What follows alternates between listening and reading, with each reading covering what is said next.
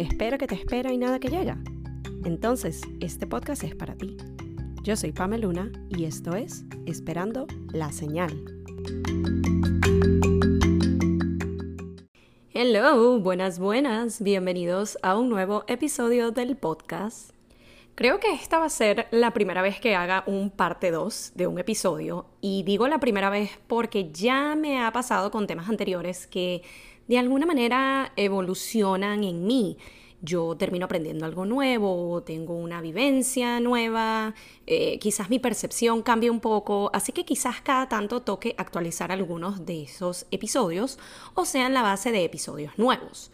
Yo personalmente lo veo como parte de la evolución que uno mismo hace o que deberíamos hacer y me puse a pensarlo el otro día que fue el Día Internacional del Podcast, cuando repasaba un poco todo el contenido que yo les he ido compartiendo en estos meses, semana a semana. Y veo como en este tiempo muchas cosas se han dado o han cambiado en mi vida referente a esos temas. Y es lindo ver justamente esa evolución. Pero bueno, para no desviarnos mucho, porque este episodio no es de la evolución per se, aunque pudiera haber un episodio de esto, ya veré cómo lo estructuro, pero en fin, ajá. La razón de una parte 2 el día de hoy tiene que ver con el tema de las manifestaciones.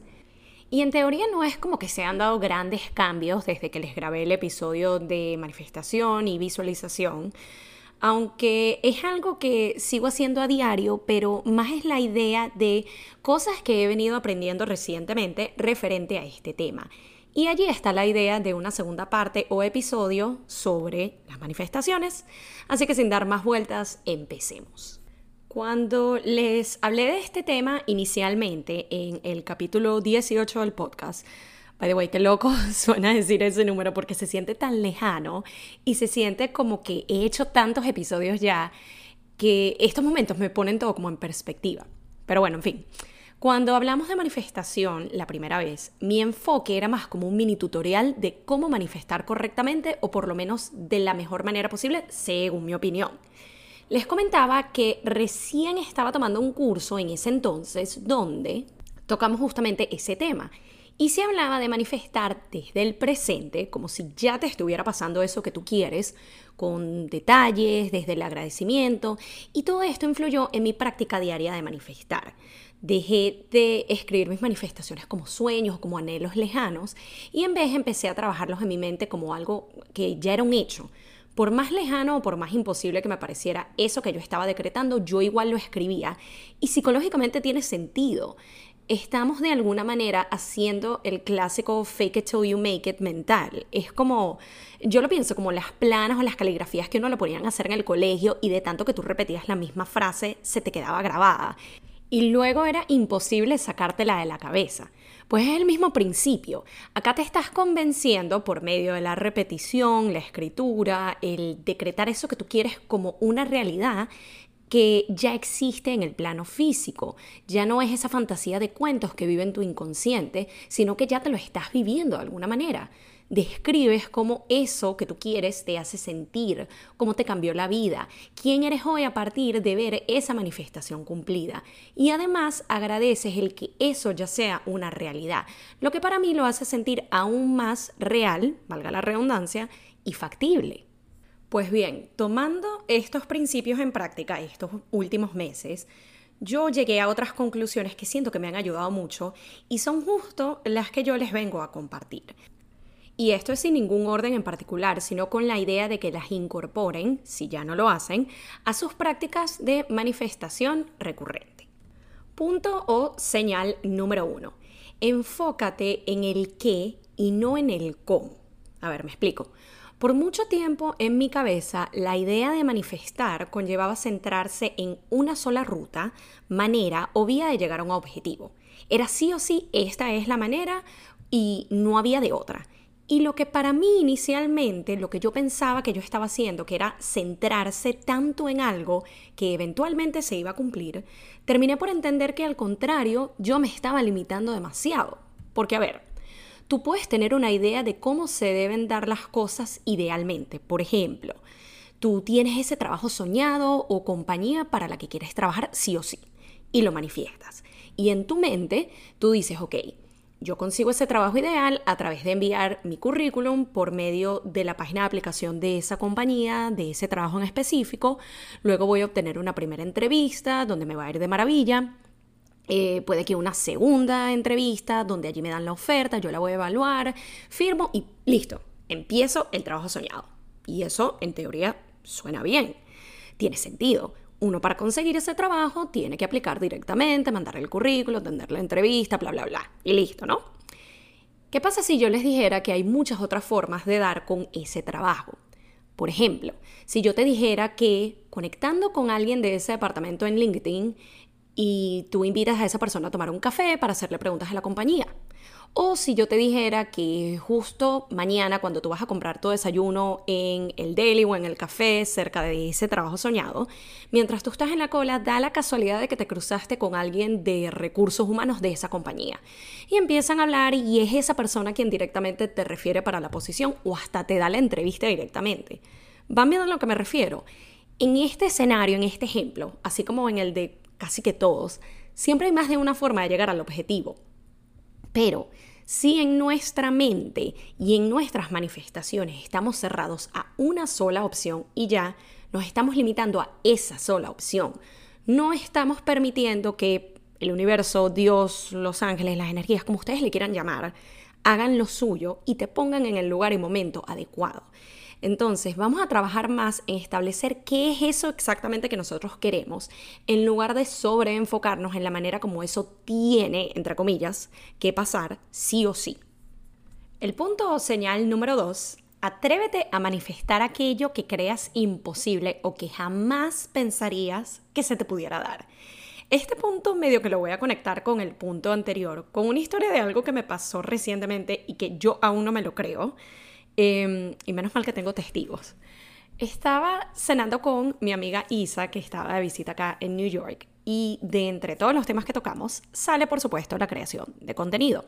Y específicamente nos pusimos a hablar de cámaras.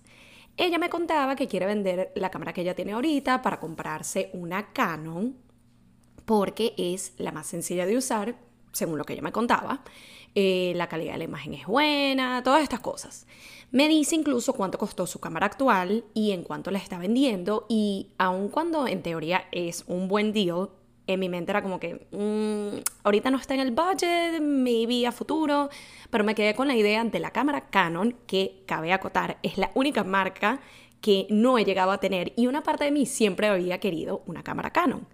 Así que nada, terminamos de cenar, vamos con el grupo con el que estábamos caminando al tren y de la nada escucho a Isa y a su hermana detrás de mí decir, una cámara en la basura. Y yo, ¿y qué? ¿What?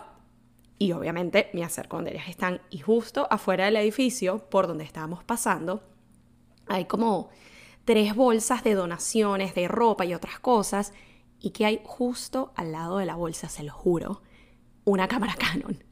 Ahora, para darles un poquito de contexto aquí, para quienes no están en los Estados Unidos o por lo menos acá en Nueva York, es muy normal ver gente literalmente botando cosas que en teoría están en buen estado y aún sirven, pero sencillamente o no las quieren más o se van a mudar y no, las no les caben en la casa nueva, cosas así.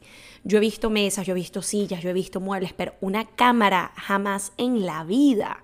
Así que ahí nos ponemos a inspeccionar la susodicha cámara. Estaba entera, no estaba rota, se veía ligeramente usada, pero más allá de eso, se veía bien. Y la misma Isa me dice, viste, ¿y tú qué gusto querías una Canon?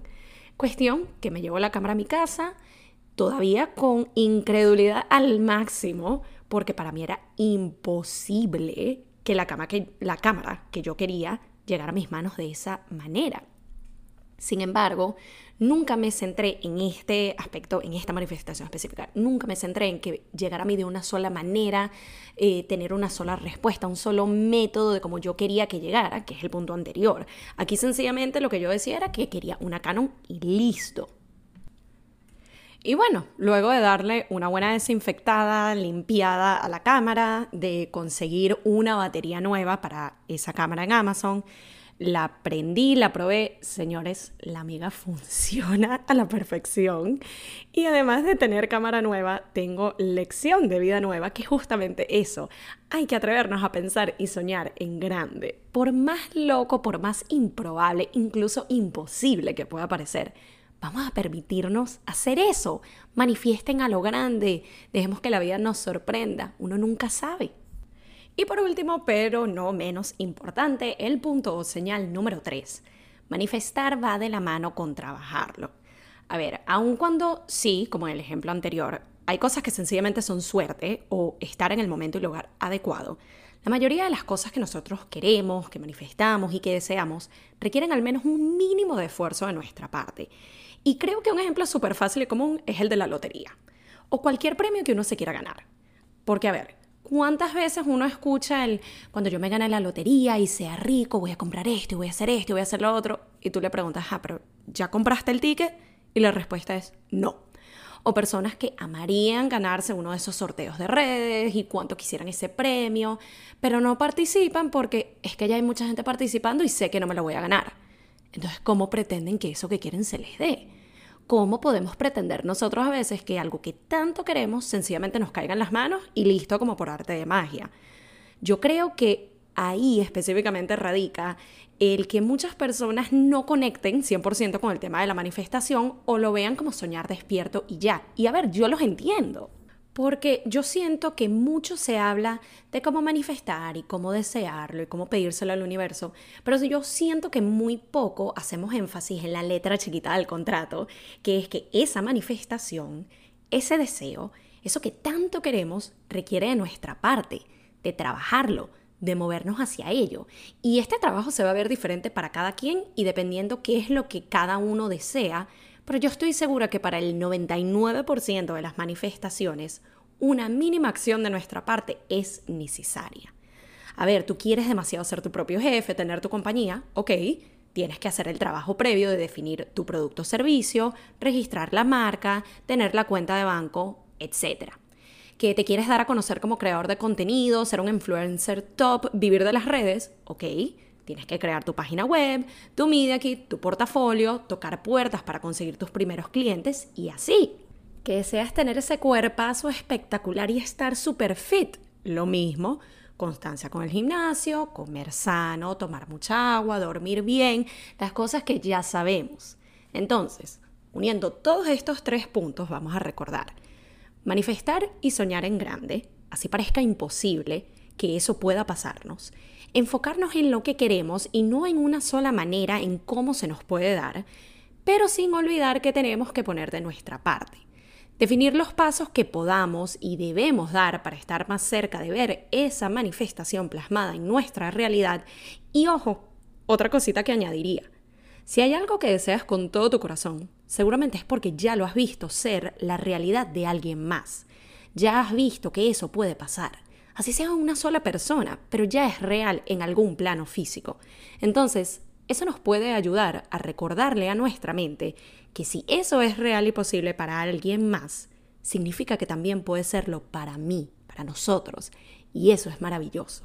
Así que espero que esta segunda parte de un tema que para mí es tan importante, tan parte de mi día a día, les ayude a ustedes también tanto los que ya practican manifestar y quizás puedan incorporar algunas de estas recomendaciones, como también para aquellos que quizás le han tenido cierta resistencia y quizás les dé la oportunidad de dar ese primer paso, de darse la oportunidad de hacerlo. Creo que es algo donde no tenemos prácticamente nada que perder y muchísimo que ganar.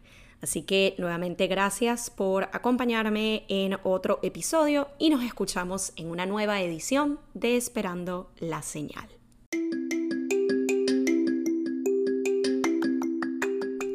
Y esto fue Esperando la Señal, un podcast donde aprendemos semana a semana que a veces solo falta una señal para dar el primer paso. Nos vemos en un próximo episodio.